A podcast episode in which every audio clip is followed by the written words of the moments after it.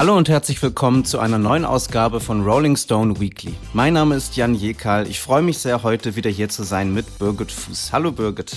Hallo. Wir machen heute die erste von drei Folgen über das Musikjahr 2023 und wir hatten uns gedacht, ähm, das äh, so aufzuteilen, dass wir heute über die Songs des Jahres sprechen, nächste Woche über die Pop-Geschichten des Jahres und in der dritten und letzten Folge dann äh, wir alle zusammen, Mike, Birgit und ich, äh, über die Alben des Jahres. Ich habe mir vorhin mal ähm, angeschaut, weil ich dachte, dass es ja ganz interessant wäre, mal zu gucken, was so die größten kommerziellen Hits des Jahres waren. Das ist ja nicht unbedingt das, äh, was uns sonst immer so interessiert, wirklich so Top 40 Pop, aber ich dachte, das ist ganz interessant, wenn wir heute über Songs und Singles sprechen, dann sich auch mal vor Augen zu führen, was eigentlich so die, ähm, ja, so die größten Chart- und Mainstream-Erfolge sind. Ich habe mir das für die USA und für Deutschland angeschaut und in den USA fand ich es ganz interessant, dass da der absolute Spitzenreiter der Country-Pop-Sänger Morgan Wallen ist, der 16 Wochen auf Platz 1 der Charts war. Und der spielt in Deutschland ja überhaupt keine Rolle. Das finde ich ganz interessant, dass es da so einen so einen Unterschied gibt. Und auf Platz zwei der, ähm, der Künstler mit den meisten Wochen auf äh, Platz eins der Charts war Miley Cyrus mit ihrem Song Flowers äh, der auch in Deutschland Nummer 1 Hit war. Und auf Platz 3 ist dann Taylor Swift. Ich finde es ja ein bisschen schade, dass Morgan Wallen ausgerechnet so erfolgreich ist. Das ist doch so ein relativ, sage ich mal, stumpfer Kumpel von Kid Rock auch.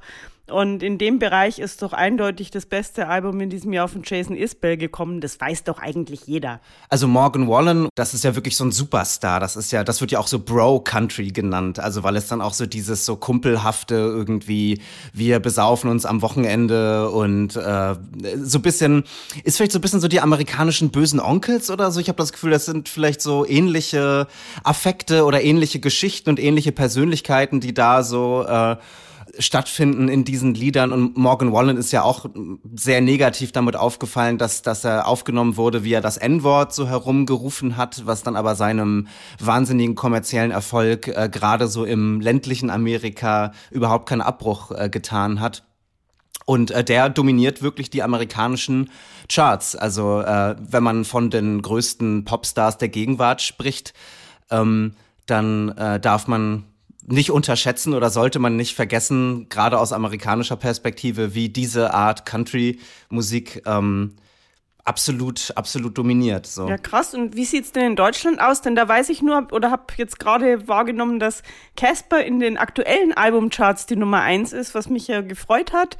Aber wie sieht's denn da aus mit den Singles in diesem Jahr? Ja, das fand ich auch total interessant, weil der, da gibt es auch äh, einen absoluten Überflieger oder zwei absolute Überflieger, äh, nämlich Apache 207 und Udo Lindenberg, deren Song Komet 21 Wochen lang zusammengenommen auf Platz 1 war. Also wirklich die Hälfte des Jahres hat dieser Song die Singlecharts in Deutschland angeführt. Da kamen einfach zwei sehr große Zielgruppen zusammen, ne? kann man wohl sagen. Ja, also das, das ist, äh, also dieser Coup ist wirklich geglückt, so Deutschrap mit der Deutschrock oder der bisschen traditionelleren irgendwie deutschen Popmusik ähm, so zu verbinden. Was habe ich das Gefühl auch bisschen so ein ähm, so ein Blueprint für weitere Songs war. Also ein anderer großer Hit des Jahres, äh, ich glaube so der zweitgrößte, wenn man nach den Wochen auf der Eins geht, ist das Lied Friesenjung von Agu und Otto Walkes. Also wieder eine Verbindung von einem jungen Rapper mit einer so deutschen Ikone, kann man sagen. Und der gegenwärtige Nummer 1 Single-Hit ist ja Atemlos in einer neuen Version von Helene Fischer featuring Shireen David. Also auch da Helene Fischer ist jetzt nicht, ist jetzt nicht aus der Generation von Udo Lindenberg und Otto Walkes, aber trotzdem ist sie ja auch eine gestandene, ein gestandener deutscher Superstar sozusagen und Shireen David ist so eine jüngere Rapperin. Also das scheint im, in der deutschen Popmusik so das absolute Erfolgsrezept des Jahres gewesen zu sein. Ältere Künstler mit jüngeren zusammenzubringen und, und ja, wie du sagst, dann wirklich alle Zielgruppen anzusprechen. Aber nach dieser Aufzählung habe ich jetzt fast ein bisschen Angst, was dann wohl nächstes Jahr noch so kommt. ja, es ist interessant, du hast gerade gesagt, Casper auf Platz 1 der Albumcharts. Ähm, es gibt nämlich kaum eine Überschneidung zwischen Single- und Albencharts. Also die Albencharts sind sehr viel traditioneller und also das sind dann wirklich so die alten Helden wie Metallica, Depeche Mode, auch Linkin Park in der Reissue von Meteora, die Rolling Stones. Also die sind dann wirklich wochenlang auf Platz eins der Albumcharts in Deutschland gewesen aber haben bei den Singlecharts eigentlich, eigentlich keine Rolle gespielt. Ja, das wundert mich jetzt gar nicht so sehr, weil es einfach, ähm, welche jungen Leute hören denn noch Alben? Also ich glaube schon, dass das leider einfach auf dem absteigenden Ast ist und deswegen fällt es halt inzwischen so ein bisschen auseinander. Noch mehr als früher. Also es gab früher ja auch schon natürlich die klassischen Single-Hits, ähm, wo dann nicht unbedingt noch Alben, erfolgreiche Alben folgten, aber ja, es geht, die Schere geht schon jetzt weiter auseinander. Wir wollen heute über die Songs des Jahres sprechen und äh, wir haben uns überlegt, das ein bisschen äh, spielerisch und ein bisschen besonders zu machen. Wir wollen jetzt hier keine Liste der besten Songs aufzählen oder so. Das ist ja, ich meine, das ist immer subjektiv, äh, besten Listen zu gestalten. Bei Songs vielleicht noch mal mehr und und das könnte so sehr ausfransen, dass wir uns überlegt haben, eine kleine Preisverleihung zu zelebrieren und äh, wir wollen zum ersten Mal die Weeklies vergeben. Ein Preis von uns, von Mike, Birgit und mir. Äh, also es ist höchst subjektiv, es ist überhaupt nicht repräsentativ, es ist auch nicht repräsentativ für das Rolling Stone Magazin. Ähm, es sind wirklich nur wir drei äh, und heute sind es Birgit und ich, die äh, diese Preise vergeben und äh, sich Kategorien überlegt haben. Und wir machen das so, wir haben insgesamt äh, sieben Kategorien, ähm, die auch etwas äh, unkonventioneller sind. Also wir wollen Preise vergeben für das heftigste Gitarrenriff, für den fesselndsten Song über sechs Minuten, für den berührendsten Gesang, für die schönste Songzeile, für den unerwartetetsten, ist das das richtiges Wort, Gastauftritt, für die mitreißendste Melodie und für die beste Botschaft. Das sind die sieben Kategorien, die wir uns überlegt haben. Und äh, ja, in jeder Kategorie vergeben sowohl Birgit als auch ich einen Weekly. Und wir fangen an mit dem heftigsten Gitarrenriff. An wen, Birgit, geht dein Weekly? Ja, ich habe mich nicht für jemanden wie James Hetfield oder The Edge entschieden, sondern für Margaret Gillespie weil ich so beeindruckt davon war, wie ihr Album Echo the Diamond anfängt, nämlich mit dem Song Act Natural. Und es fängt eben gleich mit einem super starken Gitarrenriff an und zeigt gleich, wie viel Kraft dieses Album hat. Und das fand ich ganz toll. Mm.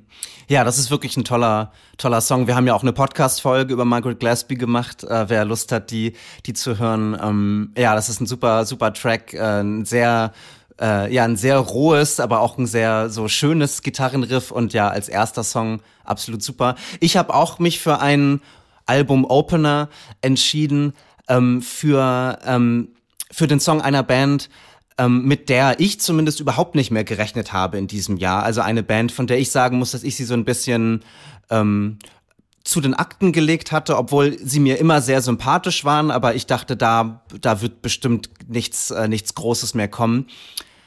Und, äh, und das ist ein, ein tolles Album geworden mit einem fantastischen ersten Song.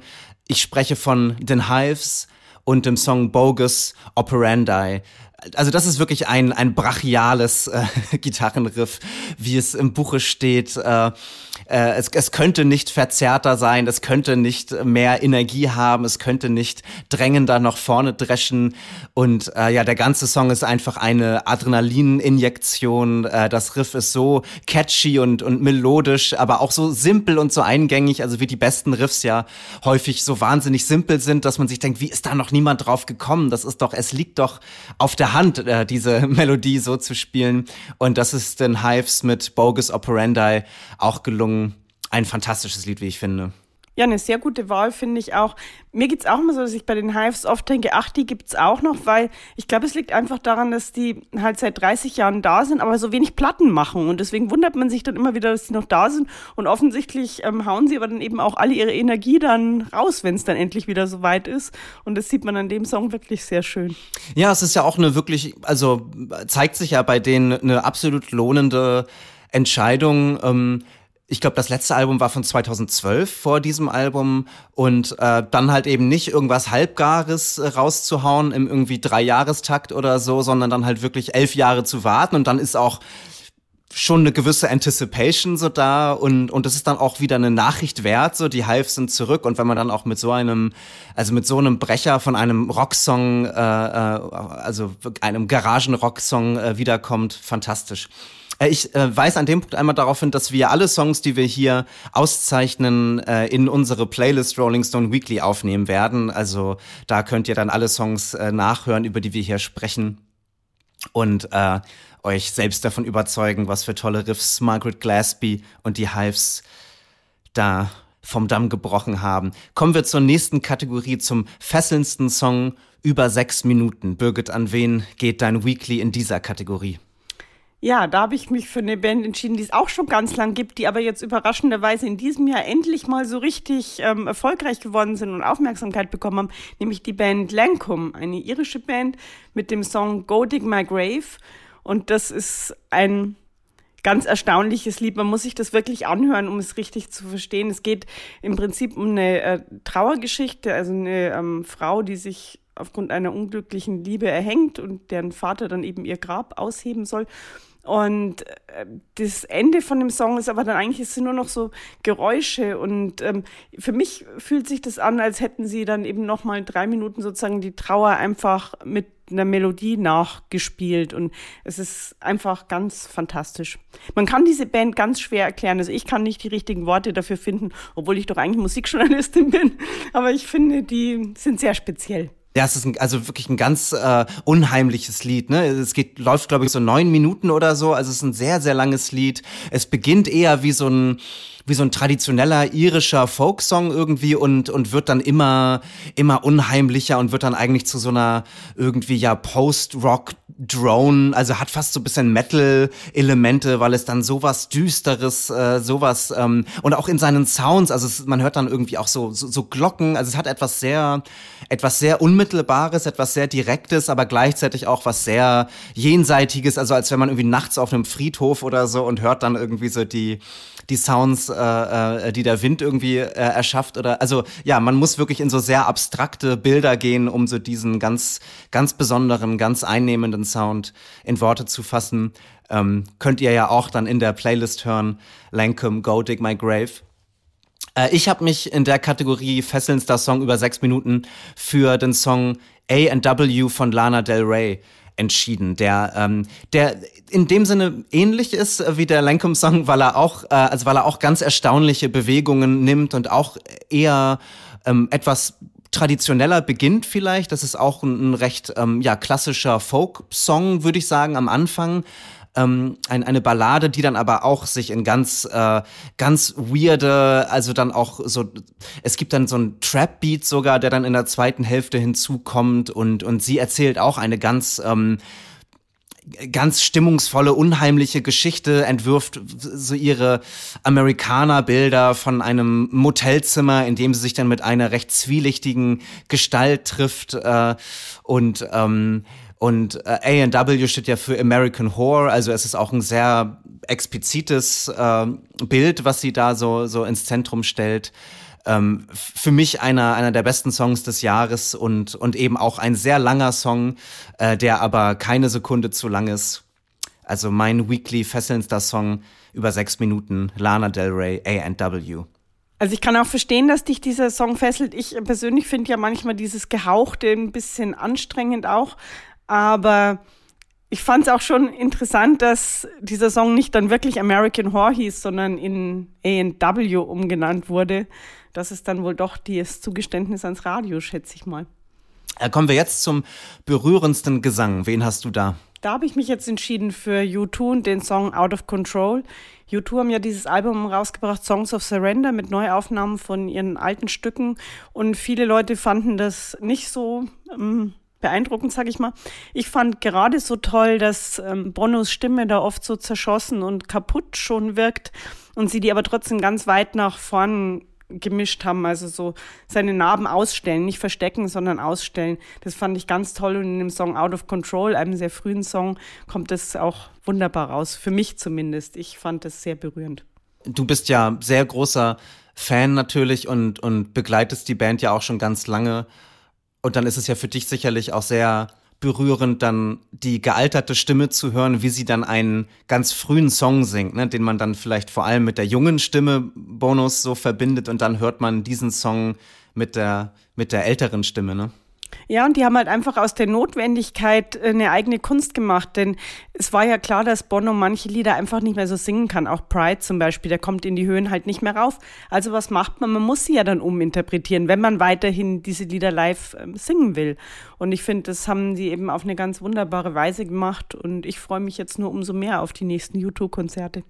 Aber du hast dich auch für einen sehr schönen Song entschieden, möchte ich gleich mal sagen. Erzähl doch mal was davon. Ich habe auch viel nachgedacht in dieser Kategorie. Ich meine, berührendster Gesang, das kann ja auch, da kann man ja ganz verschiedene äh, Dinge wählen oder ganz verschiedene Performances und manchmal ist es ja auch total berührend. Manchmal sind ja auch Understatements das berührendste überhaupt oder Leute, die dann nicht irgendwie groß äh, Vokalakrobatik betreiben oder so, sondern einfach nur mit ihrer Stimme eine Note vielleicht sogar fast sprechen oder so. Aber ich habe mich jetzt doch für eine äh, doch recht virtuose Performance entschieden, die aber auch so berührend ist, äh, finde ich, über die ich auch im Podcast schon gesprochen habe, nämlich Sampha, der Song Jonathan L. Seagull, ähm, ein, ein Gospel-Song im, im Grunde, also ein, ein, ein sehr soulful Song, der mit einem Chor beginnt und dann aus diesem Chor ähm, tritt dann Samfas Stimme, also er tritt dann so hervor und, und, und bekommt dann so seinen Solo-Moment und, äh, und singt dann so eine schöne Melodie, die sich so virtuos in, in die Höhe schraubt. Es geht ja auch in dem Lied, äh, wie es auch auf dem Album häufig ums Fliegen geht und, und, und das Fliegen als Metapher und hier fliegt er auch als Sänger wirklich und, und lässt seine Stimme in, in so schöne Höhen äh, gleiten. Ähm, das ist für mich der berührendste Gesang. Jonathan L. Seagull von Sampha. Ja, ein wunderbares Lied und ja auch schön, dass du das mit dem Fliegen gerade nochmal gesagt hast, denn der Titel ist ja auch eine Anspielung auf den, auf das Buch von Richard Buck, Die Möwe Jonathan, ne? Jonathan Livingston Seagull. Ja, ja, das hatte, ich hatte, ich habe ihn ja interviewt äh, zu dem Album und es war auch ein wahnsinnig schönes, also ein ganz äh, sanfter, äh, nachdenklicher, total sympathischer Mann und der hat erzählt, dass als er ein kleiner Junge war, dass sein großer Bruder ihm aus dem Buch immer vorgelesen hat. Deswegen ist das so für ihn, ähm, also ist ist sogar mehr als der Inhalt des Buches selbst, vor allem diese Kindheitserinnerungen, die er da ähm, so festhalten wollte auch und ähm, ja, es ist wirklich ein sehr, sehr schönes Lied und, und eine sehr schöne, ein sehr schönes Sentiment auch, was so dieses Lied so be, bestimmt. Dann kommen wir zur nächsten Kategorie, zur schönsten Songzeile. Was hast du da genommen, Birgit? Ja, da musste ich mich praktisch für Element of Crime entscheiden und da hätte ich ganz viele verschiedene Zeilen wählen können, denn ich finde, niemand schreibt so schöne romantische Songs wie Sven Regner und habe mich für eine Zeile aus dem Song Wieder Sonntag entschieden, in dem es darum geht, dass jemand sehr vermisst wird und die Zeile ist ganz schlicht, die heißt, wer braucht alte Sofas, wenn du nicht drauf sitzt? Ja, ich finde, das sagt doch alles. Da sieht man so sein altes Sofa und denkt sich, Warum sitzt sie oder er da nicht drauf? Da passt vielleicht auch meine äh, schönste Songzeile des Jahres dazu, weil es auch um eine Betrachtung des Todes geht äh, oder, oder darum, wie der Tod das Leben färbt. Und zwar von einem Mann, der jetzt schon in seinen 80ern ist und für, für den dieser, ähm, diese Konfrontation mit dem Tod eine, eine ganz unmittelbare Bedeutung hat. Ähm, ich rede von Paul Simon, der, wie ich finde, ein wunderschönes Album veröffentlicht hat dieses Jahr, Seven Psalms. Ähm, und das erste Stück, also ist, eigentlich ist es ein langer Song, der eine halbe Stunde läuft, aber der ist trotzdem in so sieben ähm, Bewegungen geteilt und, und die erste davon heißt The Lord. Und da singt Paul Simon, Tears and flowers, dry over time, memory leaves us, melody and rhyme. Alles vergeht, Tränen wie Blumen trocknen aus, die Erinnerung bleibt oder die Erinnerung lässt auch zurück die Melodie und den Reim, also auch so das, das Zyklische, die Wiederholung, so der Lauf allen Lebens und Sterbens und das dann auf diese, mit dieser melancholischen und, und musikalischen ähm, Melodie in, in diese Zeilen, das, äh, das finde ich wirklich sehr, sehr schön. Ja, ich finde es auch sehr schön. Es ist halt so der Trost in der Vergänglichkeit und was Paul Simon und Sven Regner vielleicht eben einfach eint, ist dieses ähm, Romantik ohne Kitsch.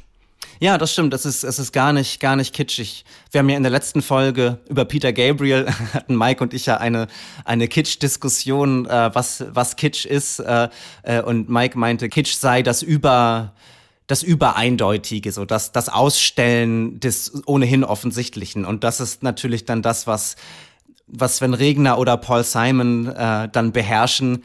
Äh, so die Kunst der Auslassung auch, ne? So das, also die richtigen Bilder zu finden und sie dann auch in einfache Worte, manchmal auch gar nicht so einfache Worte, aber häufig sind es ja sehr klare poetische Bilder.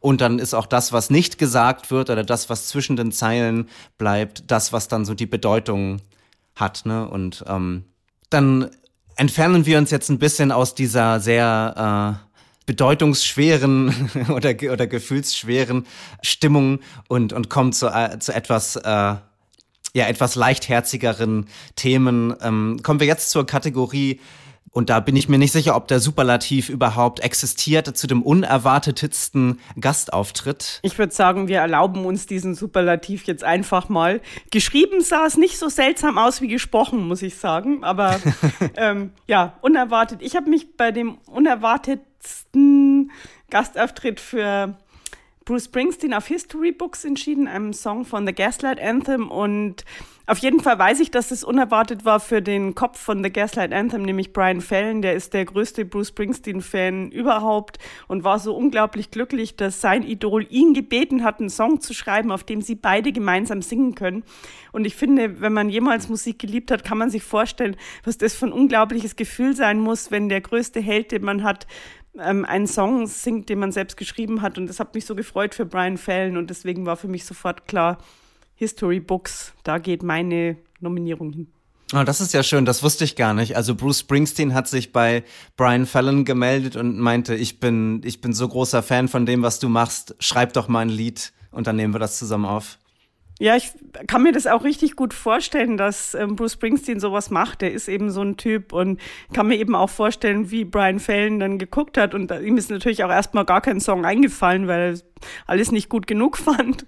Und das hat dann einige Monate gedauert. Und ja, ich finde, das Ergebnis ist sehr schön geworden die beiden passen auch stimmlich einfach gut zusammen. Ich meine, der Gaslight Anthem hört man ja auch extrem an, dass sie Springsteen-Fans sind. Also das äh, ließ sich ja auch nicht verleugnen. Ja, ja, das ist, das ist schön, wenn es diese, ähm, wenn dieser große Einfluss, den ein, ein älterer Künstler auf so die nächste Generation hat, äh, wenn der sich dann auch in so einer Begegnung dann wiederfindet. Ich musste auch an den Song denken, den äh, Bleachers Jack Antonoff vor, ich glaube, zwei Jahren mit Bruce Springsteen zusammen gemacht hat, Chinatown. Also eine bisschen ähnliche Geschichte vielleicht. Ähm, also auch, dass halt eben jemand wie Antonoff, der riesiger Springsteen-Fan ist, der ja auch aus New Jersey kommt. Kommt Brian Fallon auch aus New Jersey? Ist da ja. auch, äh, oder ist das, ah ja, dann gibt's da auch diese geografische Verbundenheit. Ähm, und dann ist ja Springsteen vielleicht auch bei so Fellow Jersey Boys besonders, besonders offen dafür, mit denen zu singen. Das mag sein, wobei es zum Beispiel bei John Bon Jovi immer so war, dass er irgendwann schon genervt war davon, dass er immer mit Bruce Springsteen verglichen wurde. Also Brian Fallon ist da ein bisschen äh, lockerer. Aber du hast dich doch auch für zwei entschieden, wo das ein bisschen ähnlich ist mit ähm, Vorbild und Nachfolgerin, oder? Ja, ja, absolut, absolut. Den Gedanken hatte ich jetzt auch gerade, dass es da schon, schon wirklich ähnlich ist. Ähm, ich war nämlich sehr überrascht auf dem tollen neuen Album von Christine and the Queens, Madonna zu hören. Ähm, und, und zwar Madonna, die nicht singt, sondern spricht. Das Album heißt ähm, Paranoia Angels True Love und ist ein ähm, wirklich, also wirklich sehr starkes, ein sehr besonderes, episches Album auch, das, das 90 Minuten läuft und so eine sehr freie Adaption von dem Theaterstück Angels in America ist. Im Theaterstück geht es um, um AIDS, äh, äh um, um, um die von der Mainstream-Gesellschaft äh, ausgestoßenen AIDS-Kranken, die dann eben die Angels praktisch sind oder denen dann die Angels auch begegnen. Und das ist so ein Bild, das, das Christine and the Queens aufgegriffen hat für dieses Album. Und einer dieser Engel, die auf dem Album dann hinabsteigen und, und zu den Sterblichen sprechen, ist Madonna, die dann auf drei Songs eine ähm, ja so so so Spoken Word Passagen spricht. Ähm, es ist ein sehr also besonderer äh, auftritt und, und, und bei gleich drei Songs taucht sie auf. Also sie, sie bindet auch wirklich dieses epische Album so zusammen. Und äh, ja, ja, wie du sagst, ähnlich wie bei Springsteen und Brian Fallon ist es hier auch die jüngere Generation, die mit der älteren Generation, von der sie eindeutig ganz, ganz äh, stark beeinflusst ist und geprägt wurde, dann in den Dialog tritt und auf einem Song wird das dann, oder in dem Fall auf drei Songs äh, wird das dann so festgehalten, diese Begegnung. Und es passt in dem Fall halt auch thematisch so gut, weil Madonna ja auch ähm, schon viele Freunde durch ähm, AIDS verloren hat und ja auch oft da schon äh, drüber gesprochen hat und so. Und insofern fand ich das ähm, besonders schön und man hört sie auch einfach ähm, gerne auch so sprechen. Also finde ich eben, mit dem Singen ist das ja immer was anderes, aber ich finde die Art, wie sie da das so rezitiert, ist sehr schön. Wir sind bei der vorletzten Kategorie angelangt, nämlich bei der mitreißendsten Melodie. Was hast du da gewählt? Darf ich schon verraten, was mein Album des Jahres ist? Naja, es wird mich niemand verhaften. Ich liebe ja bekanntermaßen Noel Gallagher, aber ich finde, was Noel Gallagher in diesem Jahr nochmal an großartigen Songs gebracht hat, das hat wirklich sogar mich überrascht. Und entschieden habe ich mich jetzt bei der Kategorie für Dead to the World. Ich finde, das ist der allerbeste Song auf dem Album Council Skies und einfach eine Melodie, von der ich weiß, dass ich mich noch in Jahren drüber freuen werde.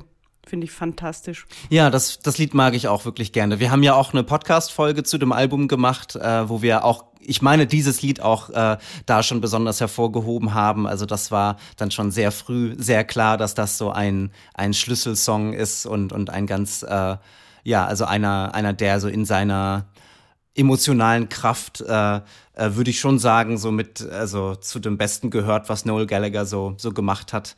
Ähm, und er zählt ja vielleicht damit auch zu den, also über die Alben wollen wir ja dann sowieso noch, noch sprechen, aber das hat sich ja auch gezeigt in diesem Jahr, dass viele alte Helden teilweise nach sehr langen Pausen zurückgekehrt sind mit wirklich starken Alben und äh, in dieser Reihe lässt sich dann sicherlich auch Noel Gallagher nennen. Auf jeden Fall, wobei du hast dich für eine Band entschieden, die, sag ich mal, auch nicht gerade unbedingt nach dem Jahr 2023 klingt. das stimmt, sie klingen eher nach 1974 oder so. Ähm, aber ja, eine, ach witzig, das fällt mir jetzt erst auf, wo du gerade von deinem Album des Jahres gesprochen hast. Ich habe ja ebenfalls mein Album des Jahres hier äh, als besten Song auch, als mitreißendste Melodie auch gewählt. Denn was für dich Noel Gallagher war, äh, sind für mich dieses Jahr die Lemon Twigs. Mein Album des Jahres ist Everything Harmony von den Lemon Twigs. Ähm, eine eine ganz tolle Band ähm, zweier Brüder, die immer noch sehr jung sind. Das ist ihr viertes Album schon, aber die beiden sind trotzdem erst so Mitte 20, sind wahnsinnig äh, begabt, äh, begabte Instrumentalisten und Songwriter, die bisher tolle Alben gemacht haben, die sich aber noch nicht so richtig lösen konnten, war mein Eindruck von so dem Glam Rock, Soft Rock, Kosmos, äh, auf den sie sich so beziehen. Also da hatte man das Gefühl, ja, das ist, das ist schon wirklich gut und die sind wahnsinnig begabt, aber das hat noch nicht so richtig einen eigenen Charakter vielleicht. Das ist jetzt auch etwas, etwas überspitzt ausgedrückt. Ähm, das, das meine ich jetzt auch gar nicht so negativ. Eigentlich möchte ich ja nur darauf hinaus, dieses neue Album wirklich so äh, euphorisch zu loben. Und da gibt es dann einen Song, der heißt Ghost Run Free, den ich wirklich also über alles liebe und auch am häufigsten dieses Jahr gehört habe von, von allen Tracks.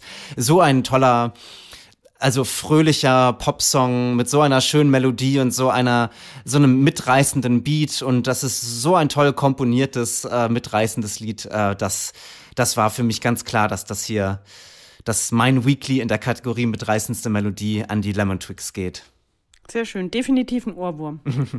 Dann sind wir jetzt bei der finalen Kategorie angelangt und zwar bei der besten Botschaft. Was hast du da? Ja, Botschaft. Ich habe mir es mal relativ leicht gemacht und habe gedacht, ich wähle einen, einen ganz einfachen Titel und zwar von der Band Inhaler und der Song heißt Love Will Get You There. Und ich finde, es sagt eigentlich alles. Die Liebe wird uns schon hinbringen, dahin, wo wir hinwollen. Inhaler ist die Band von Bonos Sohn Elijah Houston, muss ich dafür vielleicht noch sagen. Ich weiß nicht, ob alle das schon wissen. Äh, zweites Album in diesem Jahr und auch eine sehr, sehr gute Band für Leute, die Rockmusik mögen. Ja, Love Will Get You There. Äh, meine Botschaft ist etwas, äh, etwas weniger, wie soll ich sagen, versöhnlich oder weniger optimistisch, äh, sondern etwas mehr auf Konfrontation äh, gebürstet. Ähm, aber ich, ich werde es auch kurz erklären. Ähm, nämlich aus dem Song Letter to an Old Poet von Boy Genius, also der dem Trio Phoebe Bridgers, Lucy Dacus, Julian Baker und das ist auch ein Phoebe Bridgers Song und sie singt da You made me feel like an equal, but I'm better than you. Eine sehr tolle Zeile, finde ich, äh, mit einem schönen Twist.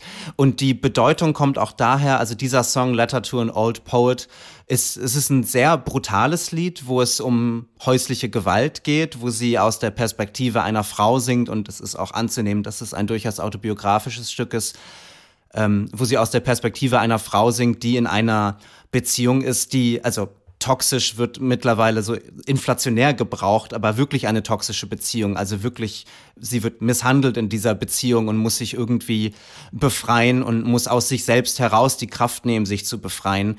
Und, und die erste Zeile, You made me feel like an equal, die könnte man ja auch positiv deuten. Man könnte ja auch denken, es ist toll, wenn alle gleich sind äh, oder wenn, wenn diese Gleichheit irgendwie gelebt wird oder so. Aber hier bedeutet es ja, du hast mir das Gefühl gegeben, ich wäre genauso wie du sozusagen, also genauso gebrochen, genauso giftig, genauso, wäre genauso gewalttätig wie du oder so.